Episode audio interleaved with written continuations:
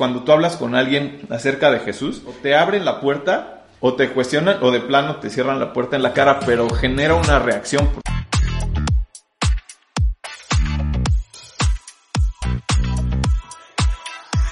Pues muy buenos días, bienvenidos a Dios Cotidiano. Hoy tenemos un episodio fuera de lo común. Pablo, ¿cómo estás? Hola, Ron, ¿cómo estás? Muy buenos días. Sí, como decías, es un episodio especial. Eh, es como un episodio, digamos, como break, si lo quieres ver así. y vamos a hablar de qué, Aaron? Cuéntales. Vamos a hablar de libros y de lectura. Tenemos algunos datos interesantes. Vamos a contarte, no sé, no sabemos si eres un buen lector, si no eres tan buen lector, si eres de los que prefieren los audiolibros o prefieres que te los lean en la noche. Sea como sea, que sea tu versión de lectura. Hoy vamos a hablar de eso. Pablo, ¿eres lector no eres lector? Soy lector, no soy tan disciplinado, pero cuando un libro me atrapa sí, sí lo acabo rápido, ¿no? Digamos que no soy come libros, ¿no? Porque, por ejemplo, tengo, tengo amigos que se avientan, incluso se ponen meta anual, dicen, no, yo 30 libros este año, ¿no? Yo así de, sea, no, yo, como saben, soy abogado, leo mucho, no hay forma que yo lea 30 libros más todos los otros 100 que leo por chamba. Claro. Yo pienso que al año leeré unos 10 libros, tal vez un poco menos. Yo estoy pensando cuántos libros leo al año. Yo creo que me estoy echando bien un libro por mes. Órale. Más o menos es como lo que leo. ¿Tú lees novela? La única novela que he leído, así que me haya gustado, fue La Cabaña, que es un libro un poco controversial por cómo pinta las cosas, Sí. pero para mí es un buen libro, ¿no? Es, es un buen libro, es un muy buen libro. ¿Lees físico o digital? Físico, porque me, soy de, de rayar y ves el libro que traigo ahorita, por eso no me gusta que me presten libros porque siento la necesidad de subrayar, de tomar nota, de poner el post-it, así soy. En digital me compré uno, eh, hay más, de Ok. Pastor Brian Houston, y lo leí, pero, pero no, como que no me hallé con, con este digital, la verdad. Traigo un dato interesante con respecto a la lectura digital. Se los leo tal cual. Dice, según Electric Literature, Electric, literatura eléctrica, los seres humanos utilizamos una porción del cerebro distinta cuando leemos un libro impreso que cuando leemos en pantalla. Mientras una persona lee más textos en una pantalla, tendrá cada vez un ma- una mayor capacidad de desarrollar una lectura no lineal que le permita leer con más agilidad y eficiencia. Esta habilidad para llevar a cabo una lectura no lineal está afectando a muchas personas su capacidad para realizar una lectura profunda, que motiva mucho más a la imaginación, la concentración y por tanto la creatividad. Entonces, tiene cosas buenas y tiene cosas no tan buenas el hecho de leer en pantalla. Fíjate que yo, por ejemplo, la Biblia la leo en, en aplicación, Ok. en la YouVersion y en otro que se llama Blue, Blue Letter Bible. Ok. Pero ¿por qué la leo ahí? Si digo que me gusta subrayar y todo, porque en esas aplicaciones, por ejemplo en Blue Letter Bible, le das un clic a la palabra que, no sé, estás leyendo y le das clic en Amó y entonces te despliega eh, el griego, te despliega O sea, tiene la, la Strong. tiene el strong, te da concordancia interlineal. Trato de leer la Biblia, por ejemplo, por capítulo diario en el que vaya, pero me baso mi pensamiento del día en un versículo de ese capítulo y me gusta como, pues a lo mejor no, no profundizar como para preparar una predicación, pero sí no leer por leer, porque a veces eso me pasa, ¿no? Pues sí, Este, claro. ¿no? Qué padre. Y de hecho creo que un día te platiqué que, que leyendo un libro impreso le quise dar swipe Sí, no. hacia arriba porque me acostumbré a, a leer mucho en, en- también en digital, ¿no? Yo intenté, yo intenté, yo tengo también la, la YouVersion. Lo leo, pero solamente para los mensajes, no para mí. Yo traigo mi Biblia, yo la tengo toda rayada, tachada y escrita. Yo creo que mi Biblia sería lo más cercano a un diario. Que si alguien llegara a llevarse mi Biblia, leería todo lo que está ahí y lo que encuentro, pero verdaderamente es algo maravilloso el poder leer. Los invitamos, de hecho, parte de este podcast es invitarles a desarrollar el hábito de la lectura. Pablito, ¿qué libro traes para compartirnos hoy? Es un libro que originalmente salió en inglés, se llama Jesus Is y ahorita les cuento como el contexto. Y el pastor se llama Jude Smith. Jude Smith es un pastor eh, americano que tiene una iglesia que se llama City Church en Seattle. Este, ¿Washington? Seattle, Washington. Lo loco de libro, y es la parte de lo que me gustó mucho, porque surge eh, derivado de, de una transición que tuvo Jude Smith, que te acuerdas que en el episodio, los episodios de liderazgo hablábamos de no pases la estafeta, Sí, ¿no? claro. Y a él le sucedió algo pues muy duro, que, que fue cuando su papá llevaba 17 años con, su, con la iglesia, su papá le da cáncer, tuvieron solamente un año como para poder transicionar y que él agarrara la iglesia. Entonces él toma la iglesia, pues, bastante joven, pues con la pena de haber perdido a su papá, pero él después de un tiempo hace una campaña, dice que estaba preparando un mensaje para Navidad y que dijo, oye, no, mi propósito no es este, animar a las personas, ni mi propósito es regañar a las personas, mi propósito es compartir las buenas noticias. Y las buenas noticias son Jesús. Quiero que sepan quién es Jesús. Entonces hizo una campaña que se llamaba Jesus is, y entonces si tú ves la imagen del libro, tiene el Jesus, bueno, el Jesús es, y un espacio, una línea en blanco con un punto, porque la campaña era que cada quien escribiera lo que para ellos era Jesús. Dicen ellos que derivado de esta campaña que hicieron en su iglesia, tuvieron más de un millón quinientas visitas en muy poco tiempo. En su página de internet, que era pues básicamente de usuarios de la iglesia, se volvió este, viral, sus redes sociales, todo. Lo increíble fue que pues obviamente mucha gente ponía para ellos quién es Jesús, Jesús es amor, Jesús es paz, Jesús. También hubo respuestas muy controversiales, ¿no? Jesús se olvidó de mí, Jesús, este, y hubo otros que ponían hasta ofensas, ¿no? Entonces, algo que dice él y a mí me impactó, el nombre de Jesús provoca una reacción en las personas. Seguro. Y, no hablo del nombre de Jesús de, un chucho que, o sea, de un Jesús, que un cuate tuyo que se llame Jesús, sino el nombre de Jesús, el Hijo de Dios, de Manuel, del Mesías, no puede pasar desapercibido. Y nosotros lo vemos cuando tú hablas con alguien acerca de Jesús, te abren la puerta o te cuestionan o de plano te cierran la puerta en la cara, pero genera una reacción. porque La Biblia lo dice, el nombre de Jesús tiene poder. Parte de lo que ellos hicieron con esta campaña, y de ahí nace este libro, era dar a conocer quién, quién es Jesús. Está padrísimo. Un, dato más. La lectura mejora la memoria. Sabes que tenemos dos tipos de memoria, la de corto plazo y a largo plazo. Sí. Ambas, la lectura ayuda porque necesitas retención para poder entender lo que estás leyendo. No si te ha pasado que estás leyendo y de repente dices, le pasé los ojos, pero no lo leí. sí, sí, sí. Y, bueno, esa, esa parte nos ayuda la lectura a estarlo leyendo. Y la otra es a largo plazo porque es recordarlo.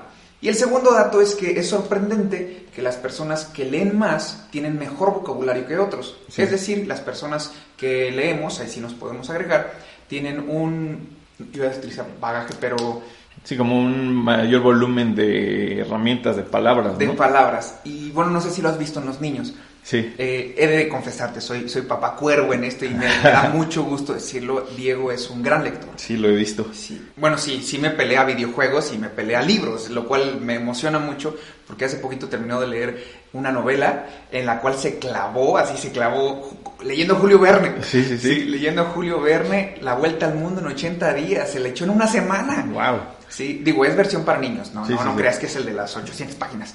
Y es, es interesante ver cómo su lenguaje, su forma de explicar las cosas es un poco más rico en, vocabulario que niños de su edad que no lo hacen.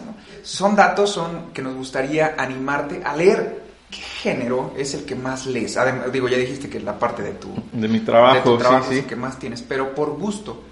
Ah, por gusto me gustan los libros como este que traigo, eh, bueno, como el de diferente, que es de liderazgo, como de, teología, pero no, no digamos como de un estudio teológico, sino de enseñanza práctica. Ok, este, enseñanza, práctica, así le llamo yo. Me gusta. Y, este... ¿Y sabías que es uno de los catalizadores de la fe? Sí, sí. La enseñanza práctica. Sí. El hecho de que lo entiendas, de que lo que lees lo entiendas, lo te apropias. Porque aquello que lees y no entendiste, lo vas a perder y se te va a ir. Por eso la enseñanza práctica es un catalizador de la fe. De, hecho, ahorita paralelo, bueno, acabé de leer el de, el de Jude Smith, digo, el de, diferente, y estoy leyendo otro que se llama El multiplicador de resultados, que es del pastor ah, Jorge. buenísimo, ese. El pastor Jorge, pido. Y ese es un libro de enseñanza práctica, cómo da hacer que lo que haces en tu negocio, en tu empresa, con enseñanza bíblica, o sea, principios bíblicos, avance y dé resultados. Él es administrador. Él es administrador Me acuerdo Una del pastor Cupido, él comentaba en una ocasión que él conoce de Dios y empieza a constatar los libros que él había estudiado en la universidad contra la Biblia. Sí. Y dice, todo lo que yo había estudiado en la administración estaba en la Biblia. Sí, sí. Me acuerdo mucho porque fue uno de los primeros momentos en donde yo llegué aquí a Querétaro, fuimos a una alianza de pastores y él estaba compartiendo. Y yo dije, wow, ¿será posible que yo pueda hacer lo mismo con el de comunicación? yo creo que sí. Y de hecho sí, Me, me, di a la tarea de empezar a averiguar qué cosas Jesús hacía desde la perspectiva de comunicación y te vuela la cabeza. Pues ahora, no es por echarte a volar, pero esperemos un libro del pastor Aarón con el tema de comunicación. Pues sería increíble. Pablo, ¿tú escribes? Eh, me gusta mucho escribir. Escribo prédicas, escribo artículos, pero nunca me he animado a escribir un libro. Sí es algo que creo que a lo mejor un día voy a hacer, no es algo que ahorita tenga en mis planes. Tengo mucho que, como dices, mucho que aprender y mucho que juntar más este bagaje, como dices tú, para hacer un, libro que valga la pena, ¿no? No, no, no me gustaría hacer un libro pues para mí y mi familia, ¿sí me explico? Claro, claro. Yo, yo tengo un libro, tengo un libro terminado que no he sacado a la luz. He de confesarte que no lo he podido sacar precisamente por eso, porque no quiero que sea un libro para mi familia nada más, ¿no? Ajá. Se llama ¿Quién cuenta tu historia? Órale. Tiene historias mías de hace mucho tiempo. No sé cómo saldrá a la luz en algún momento. De hecho, tengo el título del segundo libro que todavía no termino de hacer que tiene que ver con parte de la historia que nosotros vivimos, que es una fe inquebrantable. Claro. O una fe feroz, no sé. ya, ya veremos, ya veremos, dijo un ciego. Yo quisiera como compartir algunos puntos de este libro que, que, traigo de Jesús. Es que, yo a lo mejor nos aventamos más de un episodio por lo que veo hablando de esto. Es que trata de expresar quién es Jesús. Y me gusta mucho cómo lo dice el autor. Eh, los títulos de, de los capítulos que pones, Jesús es amigo, Jesús es gracia. Y ese de gracia, entre paréntesis, gracia es una persona. este, Jesús es la cuestión. Este me encanta que voy a tocar el punto un poquito. Jesús es feliz. Este me fascina. Jesús está aquí, Jesús está vivo, ¿no?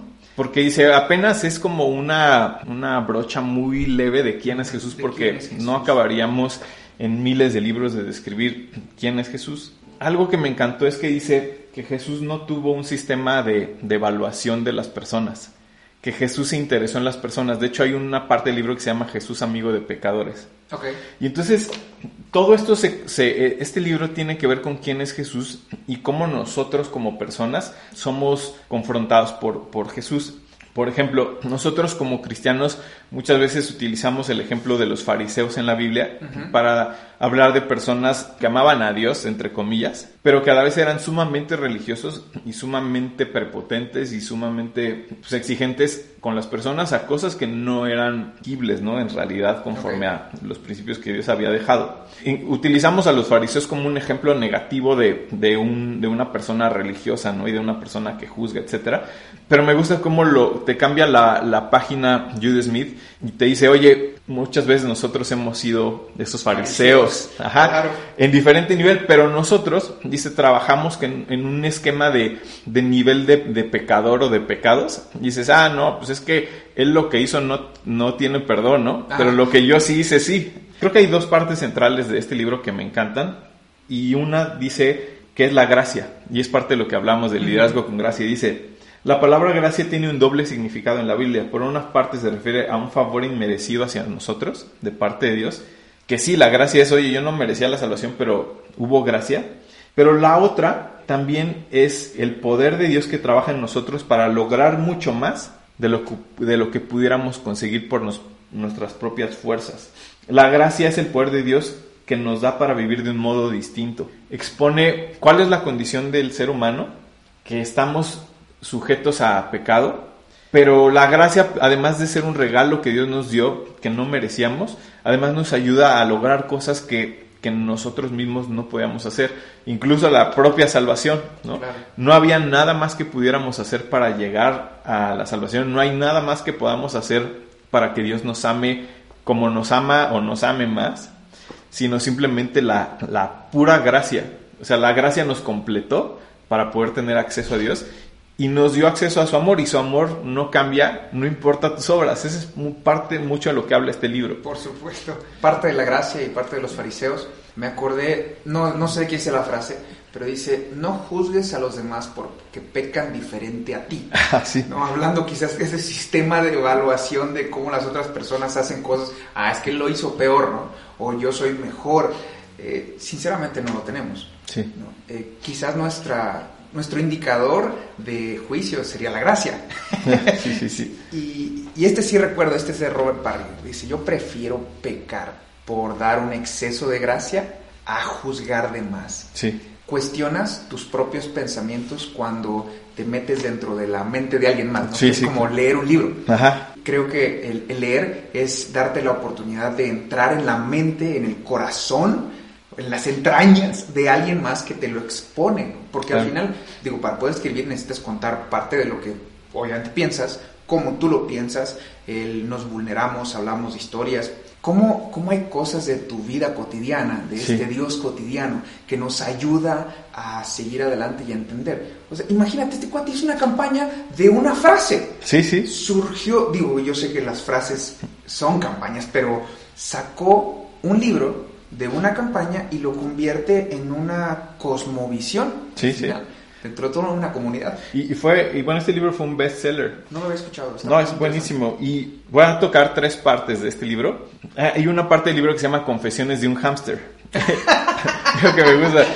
Y, y el efecto hámster es ese que estás metido en una rueda y corres y corres y siempre vas a estar en Como el la mismo. rueda de la rata de- sí, sí, sí. de Roberto Kiyosaki, sí. Sí, por más que corras vas a estar en el mismo punto. Dice, el sentido de la vida no se encuentra en la vida. Dice, la vida no consiste en ser feliz, se trata de Dios. Centrarse en Él da sentido a nuestra vida. Y en otra frase dice, la vida tiene más sentido cuando no la centramos en nosotros mismos. Mm. Entonces, pone un ejemplo de una persona que dice, oye, yo tengo un puesto de trabajo y trabajo este, 15 horas al día y mi jefe llega tarde y me trata mal y bla, bla, bla. Te das cuenta de que tu jefe hizo, te digo que es muy práctico, tu jefe hizo algo que está mal, este, y entonces tú haces una campaña dentro de tu trabajo para, a lo mejor no para desprestigiar a tu jefe, pero sí para exhibir lo que hizo mal y está dañando a la empresa. Este, Y yo aquí apenas la libro con la lana y mi jefe se da la vida y tiene, pone aquí de ejemplo, y tiene su yate y tiene su rancho y yo aquí en mi casucha, ¿no? Ajá. Y entonces dice, ya por fin haces tu campaña en el trabajo y logran, eh, logras exhibir a tu jefe y al final lo corren y de repente te promueven a ti y te mandan a, a su puesto Ok. y ahora tienes la oficina que anhelabas, la que querías. Y fíjate cómo dice aquí, pero te sientas en esa magnífica oficina y seguirás encontrando algo por lo cual sentirse, in- sentirte insatisfecho. Claro. Ahora, en el lugar del jefe, es el director ejecutivo quien no te gusta, ¿no? Claro. Y el ciclo continúa. Cuando lees este libro y dices, oye, a, a todos nos ha pasado este, estar inconformes con algo de, lo, de tu situación, ¿no? Y cuando llegas al punto, dices, bueno, y ahora estoy inconforme por otra cosa, ¿no? Exacto. Y, y es mucho de lo que le pasó al pueblo de Israel en su vida. Estamos enojados porque estamos, porque no tenemos gobernantes. Queremos un gobernante, queremos un gobernante. Y se los ponen y se enojan. Y estamos enojados porque estamos presos en Egipto. Y los sacan y se enojan porque están en el desierto. Y estamos enojados porque... Entonces es un ciclo del hámster, ¿no? Es un ciclo. Y, y parte de lo que habla esto es, la vida tiene más sentido cuando no la centramos en nosotros mismos, sino entendemos que se trata de Dios. No sé si es mía o se la robé a alguien y se la robé a alguien, alguien nos, nos podrá decir si era de fulano o de alguien más. Hasta que Jesús no te sea suficiente, nada ni nadie lo será. Sí. Y es esa, es esa confesión de un hámster, ese círculo constante que le damos vueltas a, a la vida. Y efectivamente ya lograste escalar lo que antes no tenías, pero siempre tendrás un grado de insatisfacción que, que no puedes llenar. Porque efectivamente decía Luis, creo que era Luis Pasteur, el, el ser humano nace con un hueco en el corazón que tiene la forma de Dios. Sí. Es decir, solamente Dios lo puede. Y fíjate, hay otra parte de este libro que tiene que ver con eso y la verdad es la frase más que, o sea, si me dijeras, sí, si me dijeras qué frase a Pablo le impactó de, de este libro, es esta. Una frase que su papá decía, ¿hasta qué punto tiene que ser Dios bueno contigo para que te sientas contento? abriéndonos como de, de capa. No, no soy una persona inconforme, pero sí soy una persona como muy luchona, como que siempre estoy viendo más, ¿no? Tal vez en un punto ambicioso, pero no, no envidioso, no sé si me explico. Sí, o sea, sí, sí. siempre, siempre quiero ir por más, por más, en una ambición sana, si lo quieres ver así. Sí, sí, sí. Pero hay veces que esa ambición sana, sin que se vuelva envidia, a mí se me vuelve como una inconformidad de no, hasta que logremos eso, Mm, No a ser feliz. voy a estar satisfecho. Lo mismo que el hámster. Si regreso al punto que del contexto dice que no escatimonia a su propio hijo y lo entregó por todos, como que en mi mente dijo, no manches, o sea, ¿Qué más ¿Qué quiero? O sea, yo, Claro. yo tengo a, mi, a mis hijos y no los daría por nadie. Y Dios sí lo hizo. Aparte de ese punto, si te pones como histórico, ¿no? Como a repasar tu vida hacia atrás, no hay más que agradecer. Sí, Y- ahorita digo, tomando un poquito lo que dices, eh, si el día de hoy Dios decidiera ya no darte nada, por todo lo que ya hizo, podrías vivir agradecido. Sí. Y eso es real. Digo, simplemente, para, para quienes le conocen, sabes que el día de hoy, si cuelgas los tenis y le das gracias a esta sí. vida, tienes un lugar al cual llegar. Hay un lugar que está preparado para ti por tu Padre Celestial. Y eso es, es un regalo que no merecemos, que no va a haber forma de pagarlo, pero además ya está. Ya está. Y si esta vida a partir del día de hoy, que estamos creo que 13, 14, 14. 14 de octubre del 2020, tu vida fuera de mal en peor y de Guatemala a Guatepeor, todo lo que ya tienes, todo lo que Dios ya hizo por ti, sería suficiente para poder agradecer. Pero eso es una actitud. Sí, fíjate, me gusta poner un ejemplo, este, cuando me ha tocado compartir algo similar. Cuando David tuvo que enfrentar a Goliat, él se estaba enfrentando a algo nuevo y a un, a un gigante, eh, a un cuate que era mucho más preparado que él, tal vez eh, en, la, en la batalla, dice que era un, era, era un guerrero Sí, claro. famoso. Cuando el pueblo, cuando David se acerca con el rey Saúl, el rey Saúl le dice, oye, es que tú eres un muchacho, o sea, qué rollo, y, y le quieren poner la armadura del rey Saúl y no le queda, y David le, le contesta con historia.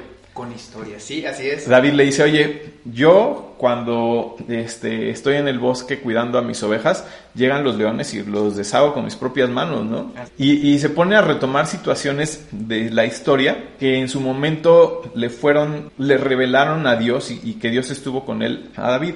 Hay situaciones difíciles de la vida donde, que estamos enfrentando hoy, que nada más hay que ponernos históricos para poder recordar que No Dios- histéricos. no histéricos, históricos, para poder recordar que Dios nos ha sacado de peores, ¿no? Así es. este, En cosas, Dios cotidiano, en cosas de mi trabajo. Una vez me pasó con que por un error de un cliente, este, me querían colgar a mí el muertito, ¿no? Y fue porque el cliente no me había dicho completa la historia.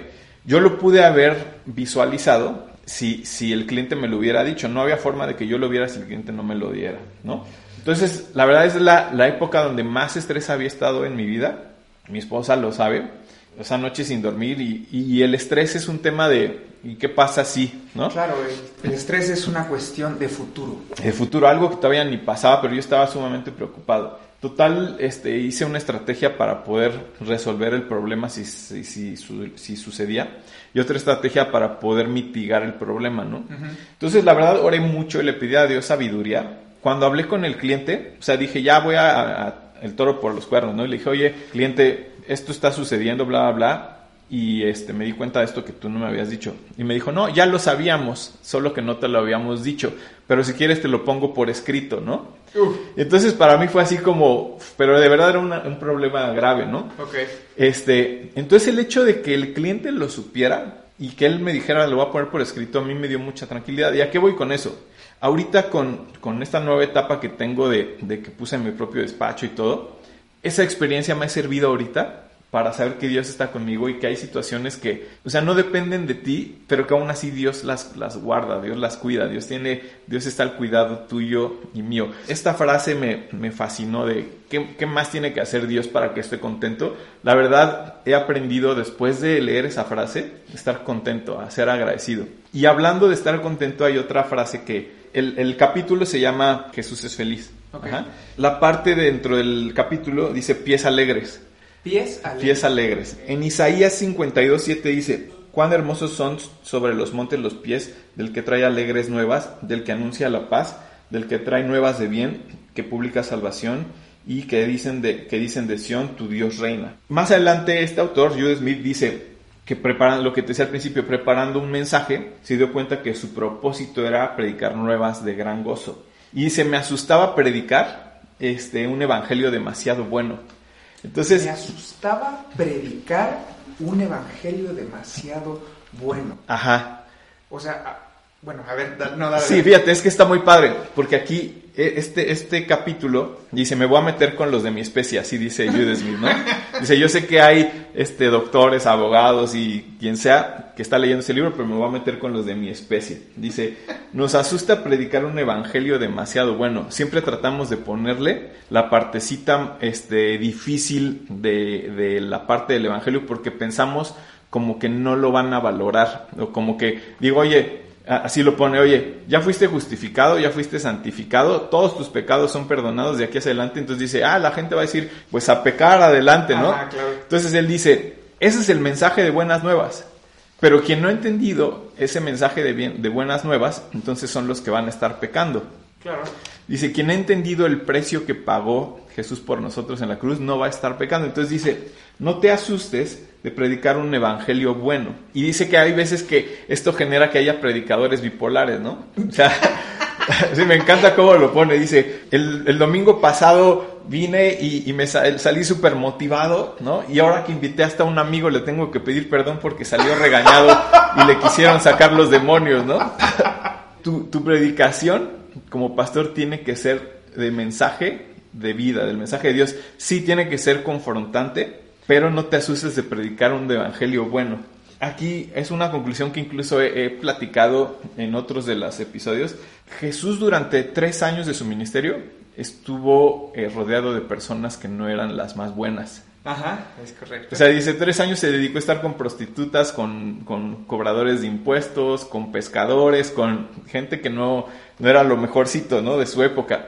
Y se generó un cambio en ellos, que lo platicamos en el de liderazgo. Cuando la gente está contigo, recibe pensamientos de bien y no de mal, como los de Jesús, como los de Dios, o salen peor de como llegaron. Y, eso ya no lo habla de solo pastores, ¿no? Estoy incluyendo. No, claro, estamos hablando de todas las personas que conocemos. Pero también dice, cuando escuchan las personas tu predicación, se van con un mensaje de bien o se van este, asustados al final, ¿no? Entonces, bueno, la verdad es que este libro de, de Jesús es Ahorita saqué tres o cuatro puntos que a mí me encantaron. Creo que vale la pena que pues, nos tomemos un tiempo a leer. Como lo decíamos, nada sustituye lo que, lo que la Biblia enseña, ¿no? No, pero dentro de todo esto, yo creo que, digo, para mí esto es, esto es mantequilla. Ajá. Sí, es, es decir, es, es la palabra de Dios puesta en, en boca de otra persona. Sí.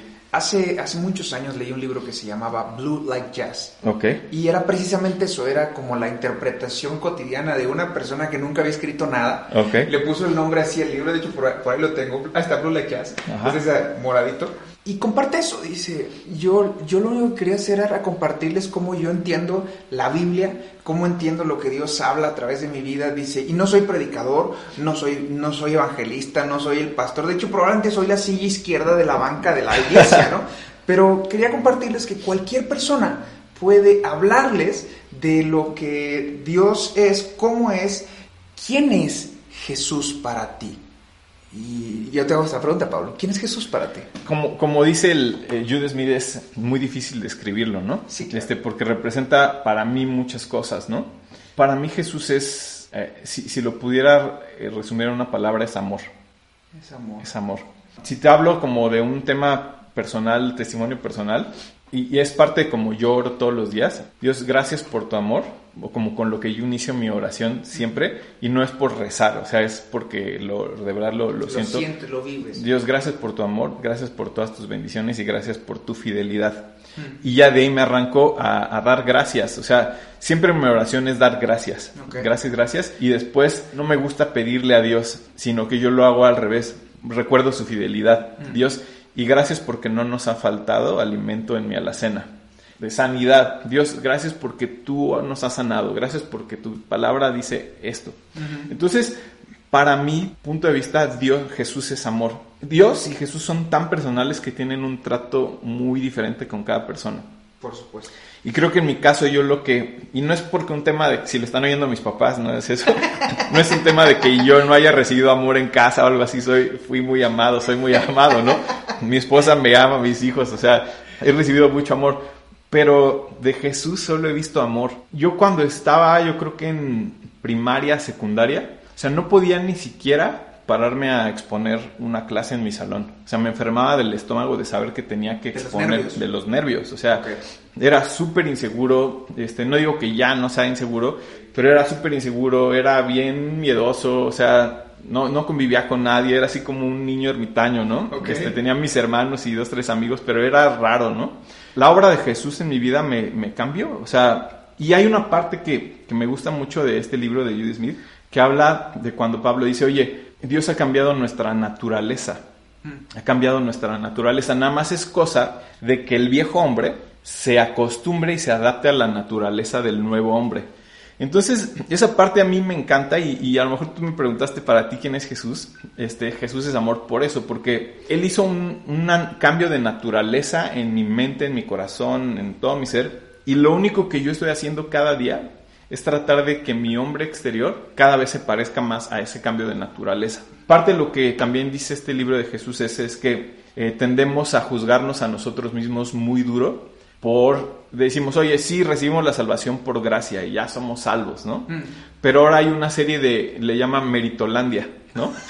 Donde tienes que hacer méritos para ganarte cosas, para alcanzar, para lograr. Y dicen, no, o sea, tú ya no te, no te juzgues más en eso. Y Dios ya te hizo un cambio de, naturaleza. Deja de enfocarte en ti, enfócate en Dios, en Jesús, y entonces vas a dejar de pecar. Enfócate en Dios, enfócate en Jesús y vas a dejar de ver pornografía. Enfócate en Dios, en Jesús y vas a dejar de, de, de, tener pecados, esos pensamientos. O sea, y si te digo, para mí quién es Jesús es eso, es, es amor. Y para ti, Aaron, ¿quién, ¿quién es Jesús?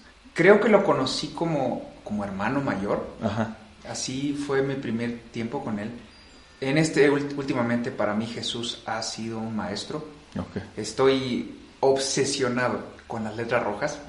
Te lo confieso. Eh, además de que estamos dando el curso, mi, cabeza gira en torno a letras rojas. No, estoy menospreciando a Pedro, ni a Pablo, ni a todos los demás Antiguo Testamento. No, no, no, pero de verdad las letras rojas me han dado vueltas la cabeza porque son historias que ya había leído pero hoy que estoy profundizando, me gusta la palabra hurgando, porque es como más entendible. Yo, bueno, del centro de la República, ¿verdad? Dejan de estarle hurgando al pan, pero me gusta estarle, o sea, analizando, metiéndome, entendiendo eso de las letras azules, la Biblia Strong. me, me, fascina ver lo que realmente Jesús quería decir. Jesús ahorita, te puedo decir que a lo mejor es como diferentes facetas, ¿no? Eh, Jesús es, es, mi maestro, está siendo mi maestro y yo no sé si soy su mejor alumno, espero en Dios que, que, pueda lograr ser un buen alumno y pueda llegar a representar bien a mi maestro y que, y que la gente cuando se acerque a mí diga como que sí, como que, como decían de Pedro, ¿no? Eh, hablas como él. Uf, híjole, yo creo que es eso, hoy, para mí. No, no te puedo decir que será después. Si te soy sincero, tengo un anhelo de conocer al Jesús que Juan conoció, Juan el apóstol. Ese Jesús papá, que, es, que fue capaz de acostarse sobre su pecho. ese, ese es el que quizás hoy quiero lograrlo encontrar, entender. A lo mejor algunas de las personas que nos escuchan se parecen a mí, si no son así, ustedes son libres de pecado. Pero a mí, yo filtro mucho mi relación con Dios a través de mi cabeza. Y, de hecho yo creo que yo conocía a Dios a través de la lectura. En algún otro momento hablaremos de uno de los libros que más ha retado mi, mente, que es Evidencia que requiere un veredicto, de George McDowell Oh, ese libro me, me, fascinó, me quebró la cabeza y lo sigue siendo porque sacaron una revisión. Pero creo que entender, entender a Dios, entender a Jesús, me ha, me ha ido transformando. Y bueno, la psicología nos puede ayudar un poquito en el tema. Si no eres consciente de algo, no lo puedes cambiar. Sí. Eh, y hasta que yo puedo serme consciente, entonces Jesús es para mí un maestro. Y fíjate, algo que decías ahorita que para mí es bien importante es eh, la, fe a veces creemos que es como un poquito eh, arriesgada, no sé cómo decirlo, como, como algo que crees porque lo sientes en tu corazón y ya, ¿no? Ah, claro. Este, pero he visto que hay evidencias científicas de mucho y un día, de muchas cosas. Y un día, este, no, no por un tema de cuestionar a Dios, sino de de por qué, por qué creo que la Biblia es la palabra de Dios. Quiero aclararlo, no perdí mi fe en ningún momento, ¿no? Ok. Ni cuestioné, sino dije, si alguien me pregunta que por qué creo que la Biblia es la palabra de Dios, ¿qué le voy a decir, no? Entonces ahorita otro libro de los que estoy leyendo, que como les digo es teología y es este pues, estudio de cómo suceden las cosas, es, es un libro que te explica cómo fue creada la Biblia. O sea, por qué hay libros que sí forman parte de la Biblia Ah, ya. y hay otros libros que no forman parte de la Biblia, ¿no? Y, y me encantó y también ahorita estoy leyendo esos dos y me, ha- me ha gustado mucho y, y creo que tiene mucho que ver con esto, con la fe para mí no, no es una fe ciega. O Por sea, supuesto. Yo tengo una frase y, y es, si tu fe no tiene razón, es superstición. Sí, Y para mí eso fue desde los 18 años que tuve un encuentro con Dios.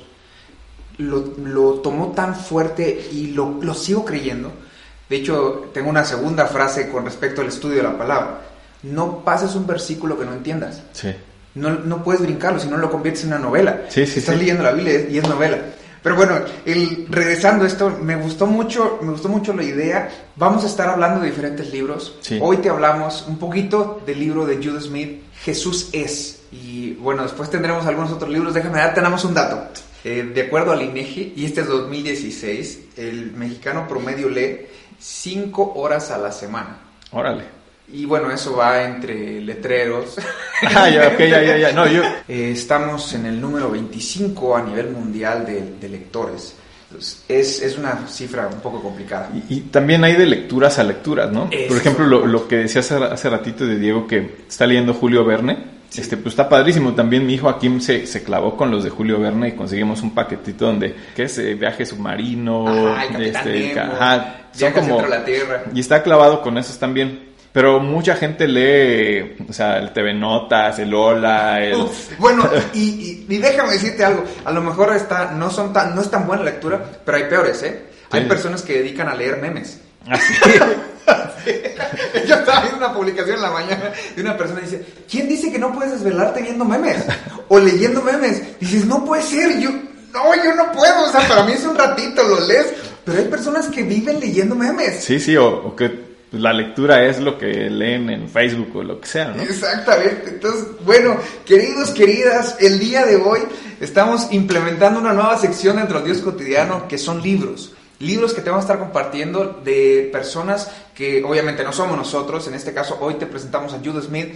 Te vamos a dejar en la descripción su página, su, su liga, para que puedas conocer el libro, puedas leer de eso. Vamos a estar platicando de algunos libros que ya leyó Pablo, de algunos que, que he leído yo. Te aseguro que van a ser de ayuda a tu vida. Dentro de todo esto, pues gracias por escucharnos, gracias por acompañarnos.